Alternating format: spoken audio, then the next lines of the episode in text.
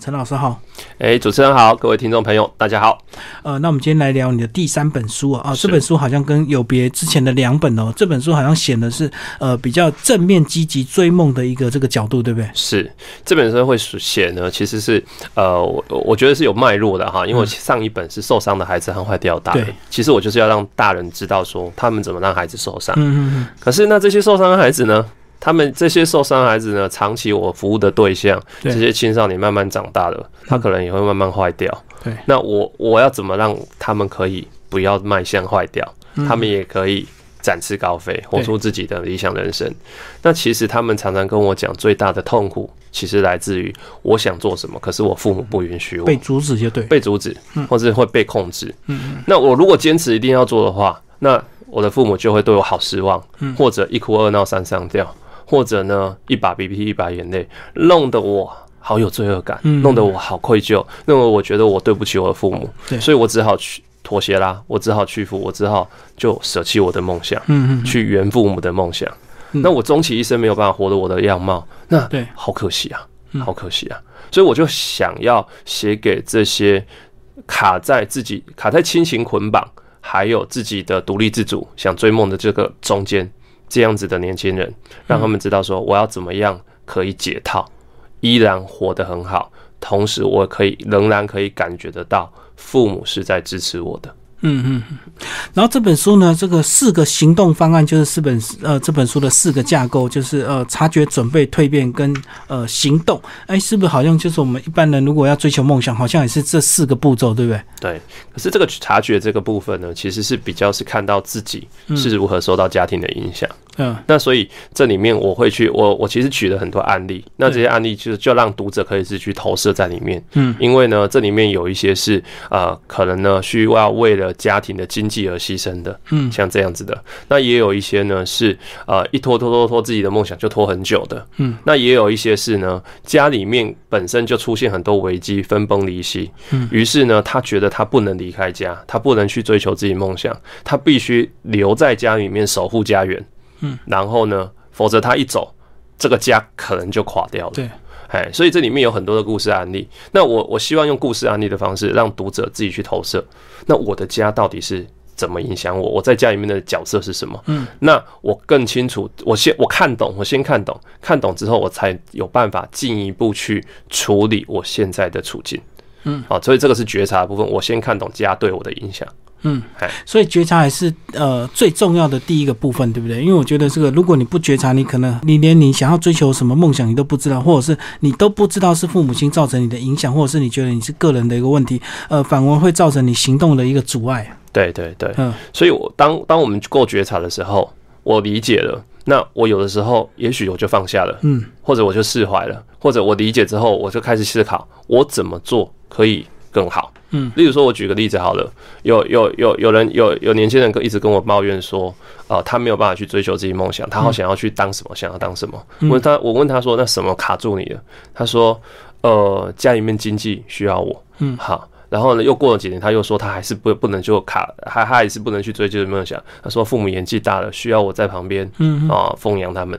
反正他就永远有很多家里面的问题，好绑住他，他没有办法去追求。然后他就说：“那难道我我我我就这样吗？”所以他就会一直抱怨自己的家里面。那这个时候我会告诉他一件事情，就是说我们没有人规定哈，我们你的梦想在你年轻或是现在就要立刻去做。嗯嗯你可以打延长赛啊，嗯你可以慢慢等到你慢慢有余力的时候，你再慢慢拨时间，或是再再再去找一些资源，慢慢再朝你的梦想去前进。人生永远不嫌晚。可是这会出现什么问题？因为当我们慢慢哦那个时间拉长的时候，你的热情会退散。对对对，对，可是你你心里面还是有想着那个东西，嗯但是你热情已经退了。好，那这个时候你就开始开始一直抱怨了。要不是当初哈我年轻的时候，我先生不支持我，不然我怎样怎样；要不是当初呢我孩子绑着我，不然我怎样怎样；要不是说我爸爸妈妈怎样怎样，说我绑着，所以我我我我怎样怎样。可是现在已经没有人绑住你了，嗯，你还在抱怨吗？还在停在抱怨的阶段。对，那那那到底是谁绑着你？嗯嗯其实是自己把自己捆住了，所以这样子其实就是我们不够为自己的人生负责，我们嗯永远要别人为我们负责。嗯那这样的人生很轻松啊，我只要不如意我就指责推卸别人，责任就对。对我指责别人就好了啊，那都是别人的错。那其实我觉得，一个孩子当他到十八岁或二十岁，我们法定成年的时候，你就要为自己负完全的责任了。嗯，你就不能再把这些责任推给别人了。嗯，里面有句话我觉得写的很棒，深度理解是迈向改变的开始。所以就是呃，察觉只有察觉不够，还要很深度的，对不对？对，你要知道这个来龙去脉到底是为什么。嗯，哦，否则你你一直一直想要自己改变，一直想要改变，有时候我已经一定会遇到很多困扰啦。而且我我这本书也不断写，就是追求追求梦想或是挣脱亲情捆绑的过程，它是一个长期的过程。嗯，它不是它没有特效，要说我今天用什么方法，我就可以把这一切的困难都化解了。我就过着我理想的人生了，不会。他也许需要你十年，也许需要你二十年，也需要需要你更长的时间，慢慢去一步一步的去做。嗯，但是所以这过程，你就是不断的在这个过程中不断理解、理解、理解自己，理解自己的困境是什么，你才有慢慢一直慢慢的、慢慢的、逐步的让自己可以走出来。对，即使现在有这个真实的这个困境把你绑住，可是你还是可以做很多准备功夫。对，对，因为有些人也许是因为父母老了，所以他走不掉，所以他一定要这个陪伴父母亲。可是，呃，三年、五年、十年，也许真的，呃，有一天到了之后，其实你当你充分准备之后，其实你的爆发力反而更强，对不对？对呀。那像很多年轻的孩子就会跟我讲说，就是说他想要念 A 科系，可是爸爸妈妈一定要他念 B 科系，对不对？那呃，然后如果他不顺从的话，家庭冲突、家庭的革命就要闹起来了。他不希望这样，也就是说，他变成是一个好像只呃呃，就是一个很冲突。就是如果我为了我的梦想，我就会牺牲跟家里边的亲情连接；如果我为了我我想要符合我父母的期待，我为了。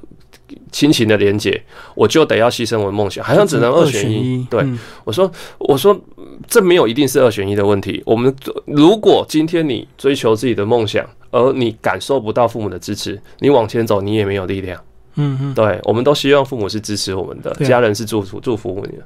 所以你可以做的是什么？你可以是，你可以是，你你如果不想要立刻跟父母决裂的话，你先听他的没有关系。嗯嗯，你进了大学之后。但是你的梦想你不要忘记，对。你念念看，那你可以透过双主修，对，没错。啊，选辅系、跨校选修、跨跨系选修啊，参加社团、其他校外的课程，因为你离开了家，你有更多的可能性，那你就你要去把握机会，把自己准备好，然后找机会证明自己。嗯嗯嗯，父母会要求我们做做他想要的，是常常是因为不放心，对，但也是来自于一份爱。所以你要让父母爱放心。所以当你越来越长大，你的人生主导权的空间越大的时候，你就可以用一些方式让你的父母放心看见。那他放心了，他自然比较不会阻碍，自然就会支持。嗯。可是我们也看过很多，就是我就算再怎么证明我的家人还是不放心，那我就会告诉他们说：你不要想改变你的家人，你放下吧。如果你都期待你的爸爸妈妈一定要支持你。你才愿意大花阔去去做，那你只不过是把责任推卸给父母，嗯，是你自己不敢吧？对，真正确去真正胆怯的是自己，嗯嗯嗯，而我们只不过找一个开脱的借口而已。对，因为当年就是父母怎么样害我，现在怎么样就对。对呀，对呀，那父父母他他的观念就是这样，你不能要求他改变。所以，我我觉得在这个过程中，我们当年轻人有时候也要去理解父母的成长背景。你去理解了，你就会，你就不会一直抱怨，你才会知道说，我的爸妈为什么这么执着，为什么没有办法支持我？因为他成长过程中可能有受过伤，对，可能有一些委屈，有一些匮乏，有一些也不被理解的地方，所以他会担心啊，他会把这个人担心就。就丢到孩子身上去了，他不要他的孩子受伤害。嗯嗯，所以当我们理解父母成长背景，我们反而在某种程度比较能够谅解这件事。嗯，可是谅解不代表说我就顺着父母了，而是我还是要把我的人生主导权拿回来。嗯，可以迂回一下就对，迂回这没有问题。先绕一下，对，绕一下。嗯嗯嗯，对。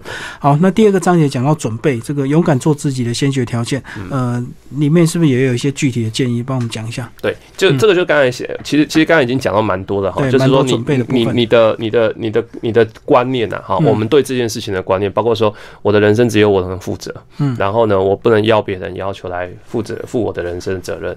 那另一个就是每个人的人生都让自己负他自己负责，所以。我们当孩子的也不可能去负父母的责任，嗯，比如说父母成长过程中那些伤害，对啊，他很焦虑、很担心，他有时候希望孩子怎么做，其实就是要孩子帮他负责，嗯，那你是孩子，你就要知道说，这些责任是他们的，我要做我在心理上要做事实的切割。嗯，哎，那些事情交由父母去自己要去负责，而我只为自己负责。嗯哼，哎，我负起我自己的责任就好了。是，哎，那那你心里会比较轻松，你就知道说那是别人的责任，不是我的责任。嗯，哎，可是因为我们的华人世界哈，我们很讲孝道，对，好，那这个孝道常常会困住一个人，就一个束缚。对，一个束缚。嗯，但是这个孝其实在这个孝孝道的背后，其实在某种程度让很多人真的是没有办法做自己。嗯，好像我不服从、不顺服啊，不符合父母的期待。我就是不孝，我就被扣一个大帽子哦，说这是不对的。可是如果我们的每一个世代都做父母期待我们是做的事情的话，那我们的时代会会进步吗？我们的世代会越来越突破吗？嗯，我们的我们人类的发展不就是要下一代比上一代更突破吗？嗯，所以一定要去做不一样的事情，才有可能创新突破。如果看懂这个生命的历程的时候，你就会知道说，盲目的去顺服父母。是这个孝，其实不是真的孝顺，就是愚孝就对。愚孝，对。那真的孝顺是什么？我们就要去解构它，重新去建构这个孝。嗯，真的孝顺是什么？我就会跟年轻人讲，我说真的孝顺是你把父母给你的这个生命去活好，发光发热，活出你自己独特的这样子的人生，为这个社会，为这个人类的生命有贡献。这才是真正的孝顺。嗯，或许你在做这些事情，你父母对你会有些不谅解。可是如果你坚持到底，能够做出一些成绩的话，其实父母就会理解哦，原来你这个坚持是对的，是是是对你是有意义的。对，甚至他更更进一步，他以你为傲，以你为荣。对对对，所以是需要一些时间来证明，需要时间，不是硬碰硬的赌气就对。对对对，嗯，那那我其实以我自己的例子。哦，我我我我我我辞掉公立学校的工作，其实我的父母也是很反对，反对，他也是反对，他也是反对。可是我很清楚知道我的目标是什么，那我也很清楚知道，即使我做的再好，可能父母他他还是有他的焦虑，他还是有他的不安。嗯，父母很冲突，他一方面焦虑，可是一方面看你现在发展的好像不错，他一方面又支持或祝福。对，所以。我我就我就得要去做事实的切割，嗯，好，那我怎么样去证明给父母看？可是同时我又不能无一直只是要证明给父母看而已，哎，我去我还是要把我自己的人生给顾好，哎，那那我我我我我觉得这这个就是一个成长的一个过程哈，独迈向独立的过程，你好像每个人迈向独立好像必经，嗯，好像必然会经过这样过程，你永远都要去处理这个课题。嗯嗯嗯，好，第三个章节就讲到这个蜕变，来跟我们讲这个如何来迈向真正的这个独立成熟。好，这个这个章节呢讲的比较多是技巧的部分，嗯，实际的技巧，实际的技巧，而且呢是是一些心理技巧。那读者大家在看的那个这个书里面的这个。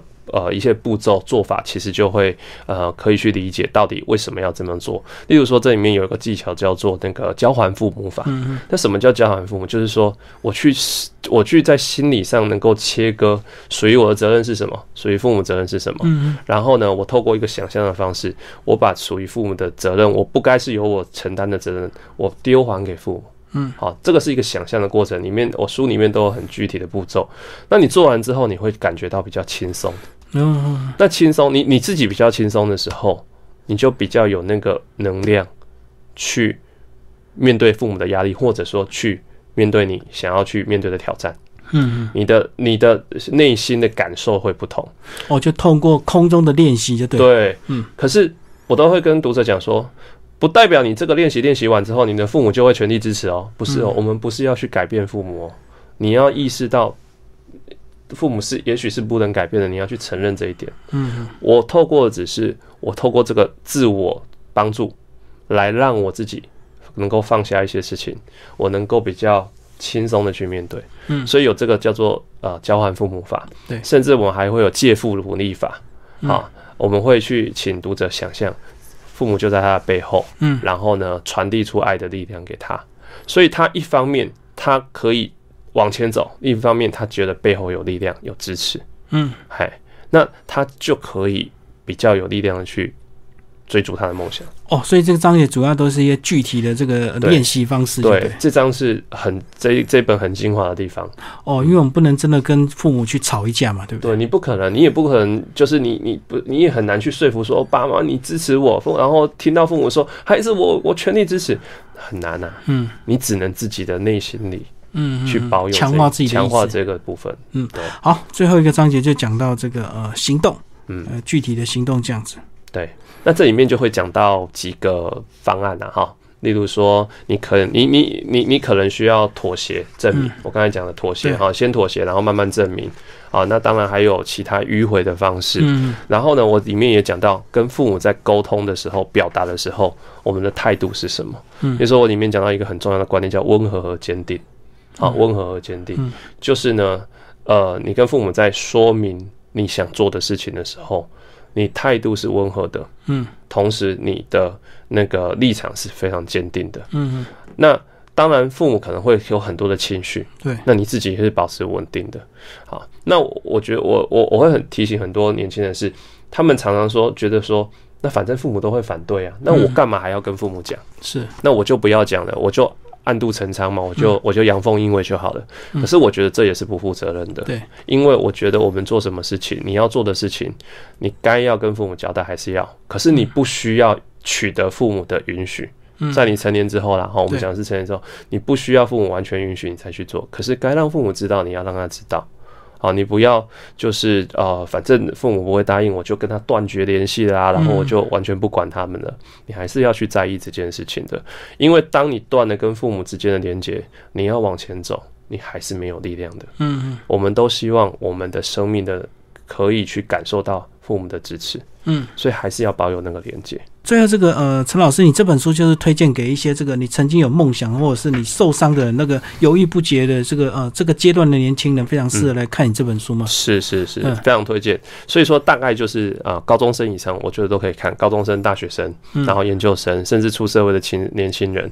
那像我的在演讲的时候，有时候介绍到这本书或是相关的主题的时候，有时候跟家长来讲，家长有的时候哈来的就是五六十岁了，嗯，他们听完之后，他们他们告诉我说，陈老师，我现在才知道原来这个事情的态度要这样。太晚知道，对，嗯然后我跟他讲说，你有梦想吗？他们说有有，我年轻的时候好想做什么。我说还来得及，现在还来得及。嗯，对，你的孩子慢慢长大了，你的父母对你的约束影响影响也比较没有那么大了。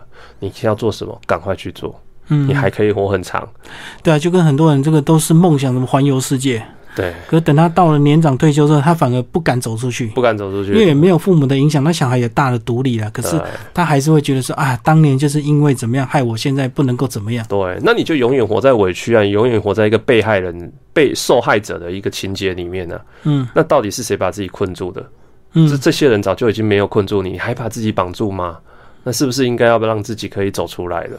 嗯，对，哦，所以这本书的范围还真广啊。嗯其实只要你有心想要追求一些梦想的话，即使你再年长，你都可以呃看这本书来呃做一些拟出一些具体而直接的一个行动，这样。对，那当然我里面也提到，就是说你你要很清楚自己要做什么啦。嗯有的人他他就是空有梦想，但是他不知他不知道自己梦想实际是什么，嗯然后他只觉得说父母一直在阻挡他。嗯那如果你不知道自己要什么，那你只知道父母要要你做的事情你不要，嗯，那说真的你也只是为反对而反对而已啊。对对对，对，那你大不如，那那你倒不如先听父母的话，嗯。啊，那你好好想想，想清楚你要什么，嗯，你你要来追梦再来追梦。嗯嗯对，所以我里面也会讲到说，你怎么去啊、清楚的看到自己的梦梦想的目标，然后你你要去评估，你要去评估说，当我呃实现梦想的时候，或者这过程中到底会遇到什么样的困难，我的生活会有什么改变，嗯是我可以接受的吗？好，这里面也会提到怎么去评估这件事情。好，今天非常谢谢我们作者陈志仁心理师为大家介绍这个呃叛逆有理，独立无罪，原神出版。好，谢谢。好，谢谢。